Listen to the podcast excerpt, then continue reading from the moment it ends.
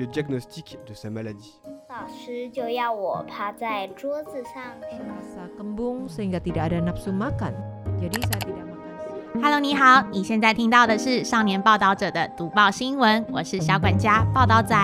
少年报道者是独立媒体报道者制作的儿少新闻平台，在这里会有大朋友、小朋友把世界上重要的事说给你听，除了中文，还有多种语言哦。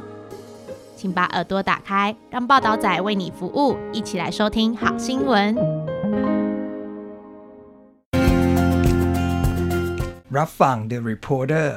เปิดโลกทัศน์ใหม่ ให้แก่เยาวชน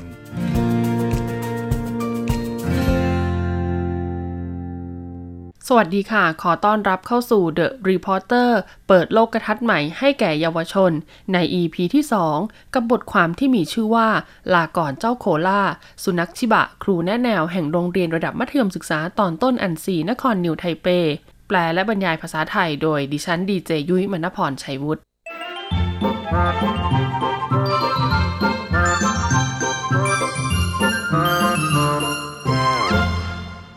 สวัสดีทุกคน พวกเราคือทีมงานค้นหาสมบัติจาก The Reporter พวกเรามีความเชี่ยวชาญในการช่วยทุกท่าน สืบค้นหาขุมสมบัติอันน่ามหัศจรรย์ที่ซ่อนอยู่ในสถานศึกษาทำให้สมบัติหลากหลายประเภท ที่ซุกซ่อนอยู่ตามมุมของโรงเรียนปรากฏขึ้น พร้อมกับบอกเล่าเรื่องราวของสิ่งเหล่านั้นผ่านนักเรียนและคุณครู ซึ่งอยู่ใกล้ชิดกับพวกมันตลอดเวลา เพื่อจะนำพาทุกท่าน เข้าไปสัมผัสวิถีชีวิตของพวกมันในรั้วโรงเรียน ครั้งนี้ค่ะพวกเราพาทุกคนมาที่โรงเรียนระดับมัธยมศึกษาตอนต้นอันซีนครนิวไทเป เพื่อมาทำความรู้จักกับนักเรียนที่จบการศึกษาไปแล้ว ซึ่งเป็นที่รักและคิดถึงของคุณครูกับนักเรียน ซึ่งก็คือสุนัขพันธุ์ชิบะชื่อว่าโคลา สวัสดีทุกคน ฉันชื่อโคล่า ตอนที่พวกคุณได้อ่านบทความเรื่องนี้เกี่ยวกับฉัน ฉันได้กลายเป็นสุนัขนางฟ้าขึ้นไปอยู่บนสวรรค์แล้ว แต่ฉันรู้ว่าคุณครูและนักเรียน ในโรงเรียนระดับมัธยมศึกษาตอนต้นอันชี ไม่มีวันไหนไม่คิดถึงฉัน ฉันก็คิดถึงทุกคน และจะไม่มีวันลืมทุกวันทุกเวลาที่ใช้ชีวิตอยู่ในอันซีตลอดไป ฉันจำได้ว่าเมื่อวันที่ 17 มีนาคมคริสต์ศักราช 2010 ฉันวิ่งไปยังโรงเรียนระดับมัธยมศึกษาตอนต้นอันซีในฐานะนักเรียนใหม่ จนกระทั่งถึงวันที่ 16 กรกฎาคมคิศักราช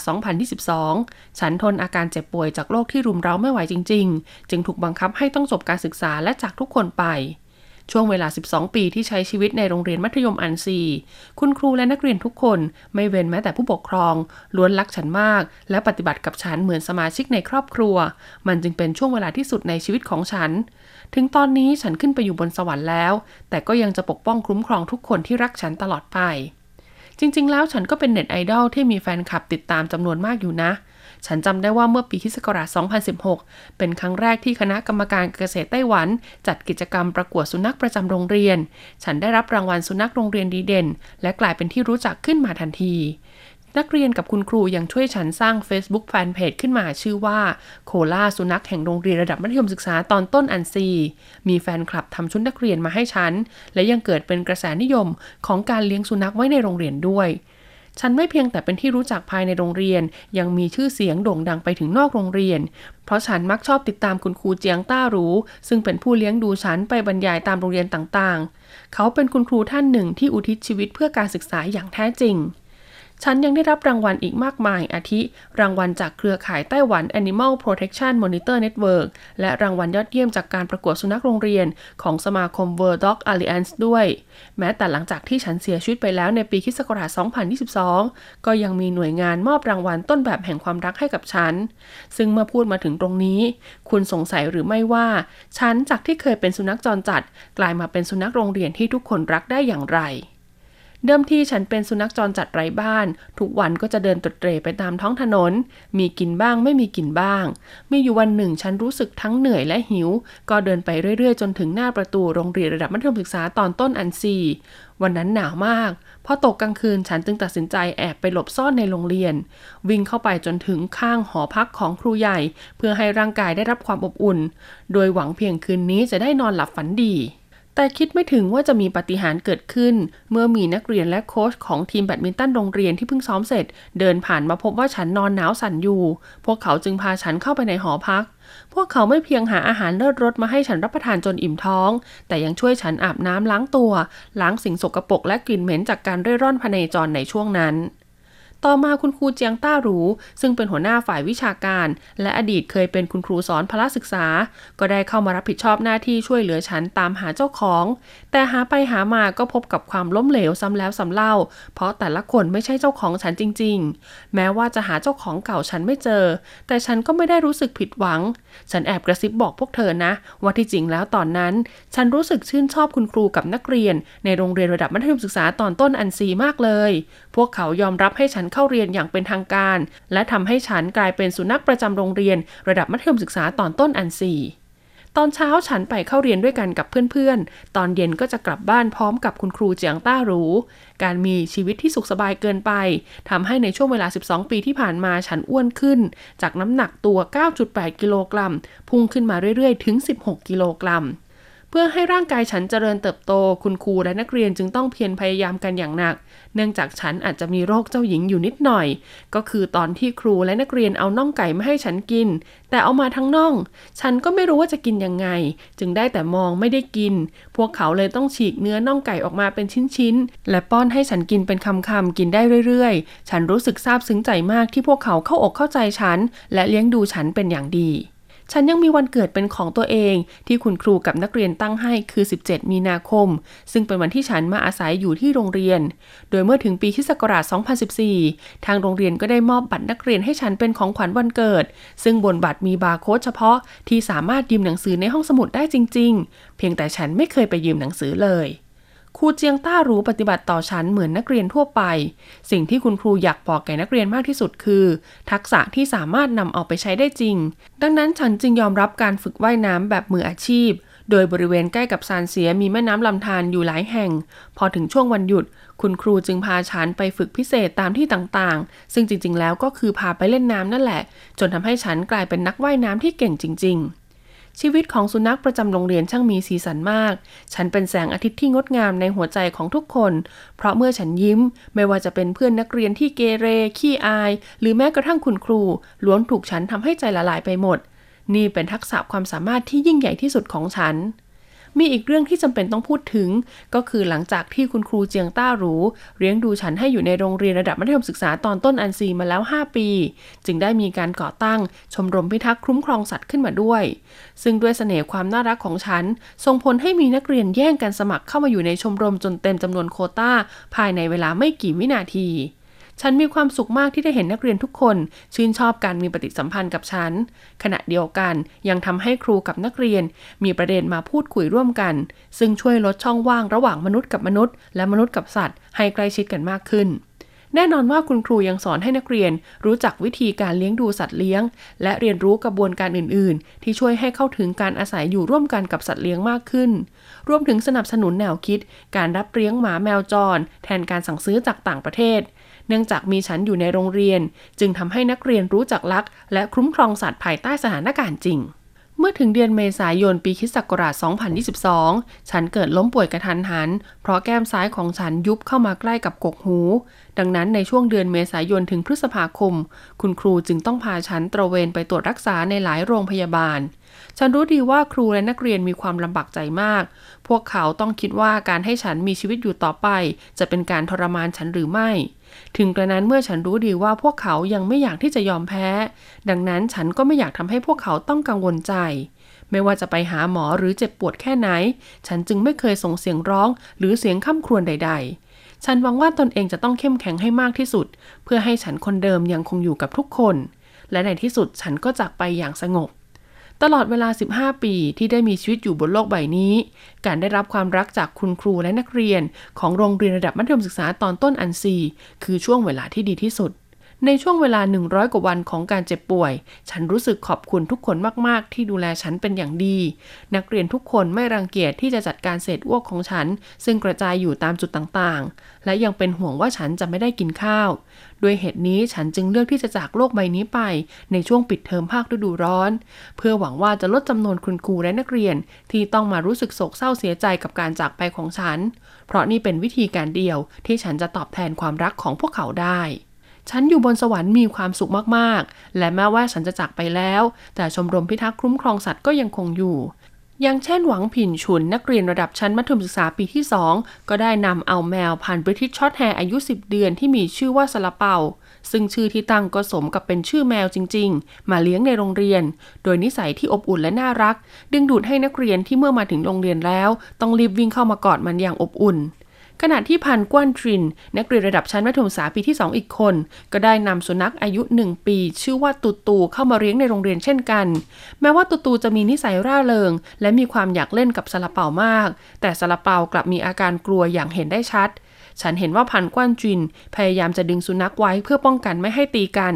ขณะที่นักเรียนคนอื่นๆ ก็พยายามหาวิธีการพาเจ้าซาลาเปากลับเข้าไปอยู่ในที่อยู่อาศัยเฉพาะของมัน ซึ่งนั่นทำให้ฉันรู้สึกปลาบปลื้มใจมาก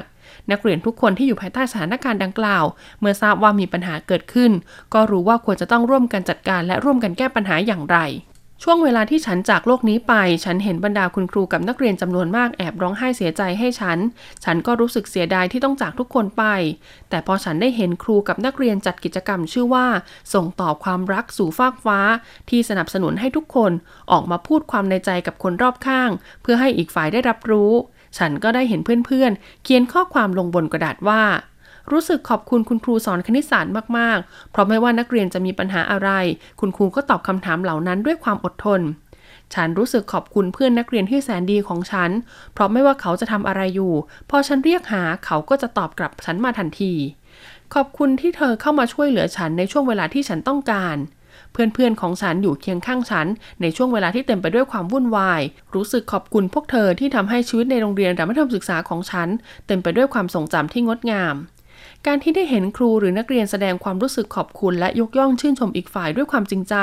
ก็ทำให้ฉันรู้สึกว่าฉันสามารถนำพาทุกคนไปเรียนรู้ถึงการได้รับความรัก และการแสดงความรักออกมา นับว่าการเดินทางของฉันถือเป็นสิ่งที่คุ้มค่าแล้วจริง ๆ ฉันจะอยู่บนสวรรค์คอยปกป้องคุ้มครองทุกคนตลอดไป และจะเฝ้ารอให้มีสัตว์เลี้ยงตัวใหม่ เข้ามาอาศัยอยู่ในครอบครัว ของโรงเรียนระดับมัธยมศึกษาตอนต้นอันซี คุณครูเจียงต้าหรูแห่งโรงเรียนระดับมัธยมศึกษาตอนต้นอันซี เรียกให้นักเรียนเข้าเรียนได้แล้ว ตัวคุณครูเองก็ไม่เคยเลี้ยงสัตว์มาก่อน แต่เพราะโชคชะตาจึงทำให้พวกเรากับโคล่าได้มาเจอกัน จนถึงวันนี้ความรักที่เรามีให้กับเจ้าโคล่าก็ยังคงอยู่ และก็ยังสานต่อความรักกับความทรงจำให้งดงามยิ่งขึ้น เจ้าโคล่ามาเพื่อสอนพวกเราจริง ๆ โดยช่วงแรกที่โรงเรียนรับเลี้ยงโคล่าก็จะมีหนึ่งหน้าที่คือความรับผิดชอบ และสองคือหวังว่าจะช่วยมันตามหาเจ้าของเดิมได้ แต่คิดไม่ถึงว่าตลอดระยะเวลา 100 วัน ที่กำลังพยายามตามหาเจ้าของ เราได้เห็นการเปลี่ยนแปลงในทางที่ดีขึ้นกับนักเรียน โดยเฉพาะนักเรียนที่อยากเลิกเรียนกลางคัน หรือไม่ชอบมาโรงเรียน นับว่าเป็นการเปลี่ยนแปลงที่สำคัญอย่างยิ่ง ซึ่งคุณครูทุกคนรู้สึกได้ถึงการเปลี่ยนแปลงนั้น สำหรับนักเรียนโคล่าเป็นเพื่อนรักและเป็นเพื่อนที่ดีที่สุด คุณครูอูจุนรุ่ยหัวหน้าฝ่ายแนะแนวบอกกับเราว่า เมื่อเทียบกันแล้วโคล่าน่าจะมีประโยชน์มากกว่าครูแนะแนวเสียอีก เขาพบว่าเวลาที่นักเรียนสอบได้ไม่ดีหรืออารมณ์ไม่ดี ก็มักจะพูดว่าฉันต้องไปหาโคล่าไม่เว้นแม้แต่นักเรียนซึ่งอยู่ในความดูแลเอาใจใส่เป็นพิเศษ ของคุณครูอูจุนรุ่ยที่เมื่อมาถึงโรงเรียนแล้วก็อยากจะรีบไปหาเจ้าโคล่าเช่นกัน ปกติแล้วนักเรียนเหล่านี้จะมีผลการเรียนไม่ค่อยดีเท่าไหร่นัก อยู่ในโรงเรียนก็ไม่ค่อยแสดงตัว และไม่รู้สึกว่าตนเป็นส่วนหนึ่งของโรงเรียน อันที่จริงแล้วพวกเขาแทบไม่อยากจะมาโรงเรียนด้วยซ้ำโดยเมื่อพวกเขามาถึงห้องเรียน ก็มักจะพูดจาไม่ดีด่าทอเพื่อนๆนักเรียนกับคุณครู จึงทำให้นักเรียนส่วนใหญ่ไม่ชอบที่จะมีปฏิสัมพันธ์กับพวกเขา ซึ่งนั่นก็ยิ่งทำให้พวกเขาเกลียดการมาโรงเรียนมากขึ้นไปอีก จนกลายเป็นวงจรปัญหาที่น่ากังวลอย่างยิ่ง แต่การเฝ้าสังเกตของคุณครูอูจุนรุ่ยพบว่า เมื่อนักเรียนกลุ่มนี้ได้เข้าไปดูแลและจูงเจ้าโคล่าไปเดินเล่น สิ่งนั้นกลับทำให้พวกเขารู้สึกว่าตนเองกำลังเป็นที่ต้องการ และเติมเต็มความรู้สึกที่ขาดหายไปได้ ด้วยเหตุนี้ครูอูจินรุ่ยจึงหารือกับคุณครูเจียงต้าหรือว่าในทุกๆ1-2วัน หากนักเรียนกลุ่มนี้มาถึงโรงเรียนแต่เช้า หรือไม่มาเรียนสาย พวกเราก็จะให้เขาช่วยจูงเจ้าโคล่าไปวิ่งเล่นรอบโรงเรียน หรือให้เจ้าโคล่าเข้าเรียนเป็นเพื่อนเขาหนึ่งวิชา ขณะเดียวกันตอนที่พวกเขากำลังเรียนหนังสืออยู่ คุณครูเจียงต้าหรูก็จงใจจูงเจ้าโคล่าเดินผ่านห้องเรียนของพวกเขา เพื่อให้พวกเขาเห็นว่าเจ้าโคล่ามีความเป็นห่วงเป็นใยพวกเขาเช่นกัน เรายังขอให้พวกเขาไม่ด่าว่าคุณครูกับเพื่อนนักเรียนด้วย ถึงจะมีสิทธิ์จูงเจ้าโคล่าไปเดินเล่น ซึ่งพวกเขาก็ได้ฝึกฝนความอดทนตรงนี้เพื่อเจ้าโคล่าเจ้าโคล่าทำให้โรงเรียนเกิดการเปลี่ยนแปลงครั้งใหญ่ โดยแม้ว่าการก่อตั้งชมรมคุ้มครองสัตว์ จะมีขึ้นมาในภายหลัง เพื่อส่งต่อแนวคิดการพิทักษ์คุ้มครองสัตว์ให้กับนักเรียน แต่อิทธิพลของเจ้าโคล่ากลับไม่ได้ถูกจำกัดอยู่แต่เฉพาะในชมรมเท่านั้น อย่างเช่นเริ่มแรกที่ผู้ปกครองทราบว่ามีสุนัขโรงเรียน ก็รู้สึกเกิดความสงสัยว่านักเรียนเมื่อเห็นสุนัขแล้วจะหวาดกลัวหรือไม่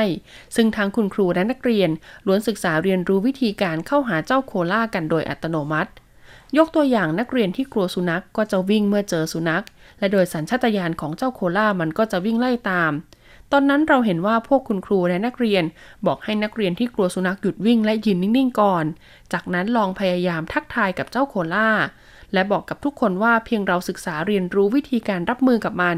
สัตว์เลี้ยงเหล่านี้ก็คือเพื่อนที่แสนดีและเป็นมิตรกับเราอีกหนึ่งสิ่งสำคัญที่เจ้าโคล่านำพามาให้กับทุกคน คือการแลกเปลี่ยนบทบาท เพราะเราไม่เข้าใจภาษาของสุนัข แต่เรากลับหวังให้สุนัขเข้าใจและฟังคำสั่งของเรา ซึ่งตอนนั้นคุณครูเจียงต้ารู้บอกกับนักเรียนว่า เราต้องการจะเข้าใจมันมากกว่านี้ใช่หรือไม่ เพราะฉะนั้นการเอาใจใส่และเห็นอกเห็นใจจึงเป็นสิ่งสำคัญ เด็กหนึ่งคนเปรียบเสมือนตัวแทนของหนึ่งครอบครัว หากมีคนไม่กลัวสุนัข ก็จะส่งผลให้คนในครอบครัวไม่กลัวสุนัขตามไปด้วย แต่หากมีสมาชิกในครอบครัวหนึ่งคนกลัวสุนัข ก็จะทำให้ทั้งครอบครัวกลัวสุนัขเช่นกัน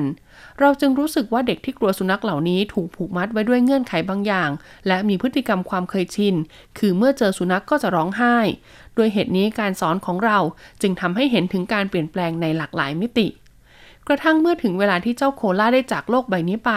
พวกเราจึงได้ผลักดันให้นักเรียนที่มีความรู้สึกโศกเศร้าเสียใจ หันมาพูดคุยกับคุณครู หรือเพื่อนนักเรียนคนอื่นๆ ให้มากขึ้น บอกเล่าความรู้สึกนึกคิดในใจออกมา แน่นอนว่ามีคนจำนวนมาก แนะนำให้เราเลี้ยงสุนัขโรงเรียนรุ่นที่สองแต่ทุกคนก็มีฉันทามติร่วมกันว่า แม้ในอนาคตจะมีสุนัขโรงเรียนตัวใหม่ แต่ก็ไม่สามารถแทนที่เจ้าโคล่าได้ เพราะมันคือเอกลักษณ์เฉพาะตัว พวกเราพยายามจัดการกับความรู้สึก และเตรียมตัวเตรียมใจให้พร้อม เมื่อเวลาที่โชคชะตามาถึง ทุกคนก็ยินดีที่จะรับมันไว้ด้วยความเต็มใจ หลังจากเจ้าโคล่าไม่อยู่แล้ว เราก็ได้สนับสนุนให้นักเรียน ใช้เวลาของชมรมพิทักษ์คุ้มครองสัตว์ พาสัตว์เลี้ยงของครอบครัวออกมาให้ทุกคนได้มีปฏิสัมพันธ์ ซึ่งนั่นก็ยังแสดงให้เห็นว่าพวกเขาให้การดูแลเอาใจใส่สัตว์เลี้ยงในบ้านเป็นอย่างดี โดยหวังให้ทุกคนได้เข้าใจและเรียนรู้ว่า เมื่อสัตว์เลี้ยงมาอยู่ในสภาพแวดล้อมที่แปลกประหลาดไม่คุ้นชิน เราควรจัดการและดูแลอย่างไร เราคิดว่าการได้สัมผัสจริงกับการดูภาพยนตร์คุ้มครองสัตว์มีความแตกต่างกัน การสัมผัสจริงจะให้ความรู้สึกของสิ่งมีชีวิตที่เคลื่อนไหว เข้าใจว่าปฏิกิริยาการตอบโต้เป็นอย่างไร ได้ฝึกความอดทนในการดูแลสัตว์ ขณะเดียวกันเมื่อพบว่าตนเองมีรอยยิ้มปรากฏขึ้นมาบนใบหน้า นั่นแหละคือความรู้สึกที่แท้จริง โคล่านำพาพลังงานบวกและความสุขมากมายมาให้กับพวกเรา เราทราบดีว่าครูและนักเรียนในโรงเรียน ต้องการเวลาขจัดความโศกเศร้าเสียใจ ต่อการจากไปของโคล่าอย่างไรก็ตามพวกเราเชื่อว่าโคล่าที่อยู่บนสวรรค์ ก็ไม่อยากเป็นสาเหตุทำให้พวกเราต้องเสียใจ เมื่อเราพิจารณาทบทวนถึงตรงนี้ ก็คิดว่าหากห้ามนักเรียนไม่ให้แสดงความรู้สึกคิดถึงหรือเสียใจ กับการจากไปของเจ้าโคล่าก็คงจะเป็นการกดขี่ข่มเหงจิตใจกันเกินไป แต่เราควรจะใช้วิธีการใดที่ทำให้ทุกคนได้ระบายมันออกมา หลังจากนั้นพวกเราก็คิดขึ้นมาได้ทันทีว่า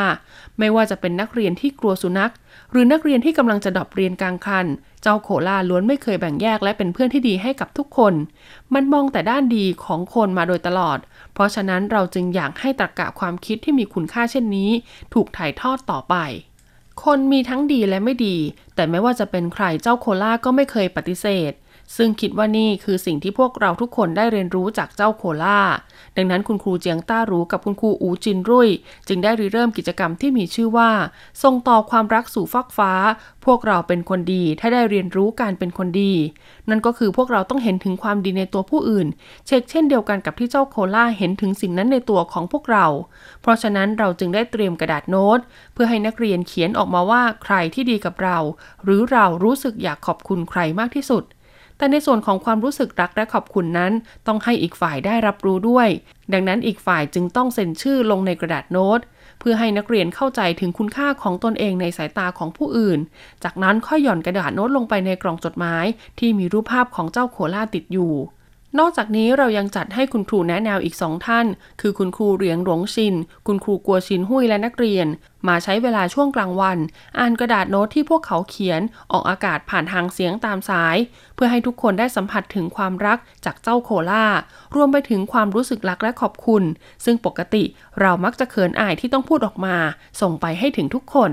คราวนี้เรามาดูความรู้สึกของนักเรียนกันบ้างนะคะคำถามก็คือทำไมนักเรียนถึงชอบเล่นกับเจ้าโคล่า หวังรั่วหวีนักเรียนชั้นม .2 เผยว่า เรารู้สึกว่าเจ้าโคล่ามันน่ารักมาก และยังดีต่อใจด้วย ไม่ว่าจะสุขหรือทุกข์ก็อยากจะไปหามัน เวลาที่เห็นมันนอนหลับ ก็รู้สึกว่ามันช่างไร้เดียงสาจริง ๆ จวงเจียเหวยค่ะนักเรียนชั้นม .2 ก็กล่าวว่าทุกครั้งที่เห็นเจ้าโคล่ากลิ้งไปกลิ้งมาบนหญ้า ก็รู้สึกว่ามันน่ารักมากๆ และรับรู้ได้ถึงรอยยิ้มกับการมองโลกในแง่ดีของมัน ดังนั้นเราจึงชอบที่ได้สัมผัสใกล้ชิดกับโคล่ามากๆ รวมถึงช่วงที่เด็ดเหนื่อยจากการเรียนหนังสือ เมื่อมองไปที่เจ้าโคล่าก็รู้สึกผ่อนคลายและสบายใจขึ้นมาทันที หวังผินชุนนักเรียนชั้นม .2 กล่าวว่า เจ้าโคล่ามีรอยยิ้มที่หวานมากๆ เวลาทำข้อสอบไม่ดีหรือรู้สึกจิตตกก็จะมาเล่นกับมัน และในบางครั้งที่จุงเจ้าโคล่าไปเดินเล่น แต่มันกลับไม่อยากเดิน เราก็จะต้องมีความอดทนมากๆ เพื่อรอจนกว่ามันจะยอมเดิน นั่นเพราะรอยยิ้มของมันทำให้เราเมินมันไม่ได้จริง ๆคำถามต่อมาคือปกติแล้วทุกคนช่วยกันดูแลเจ้าโคล่าหรือไม่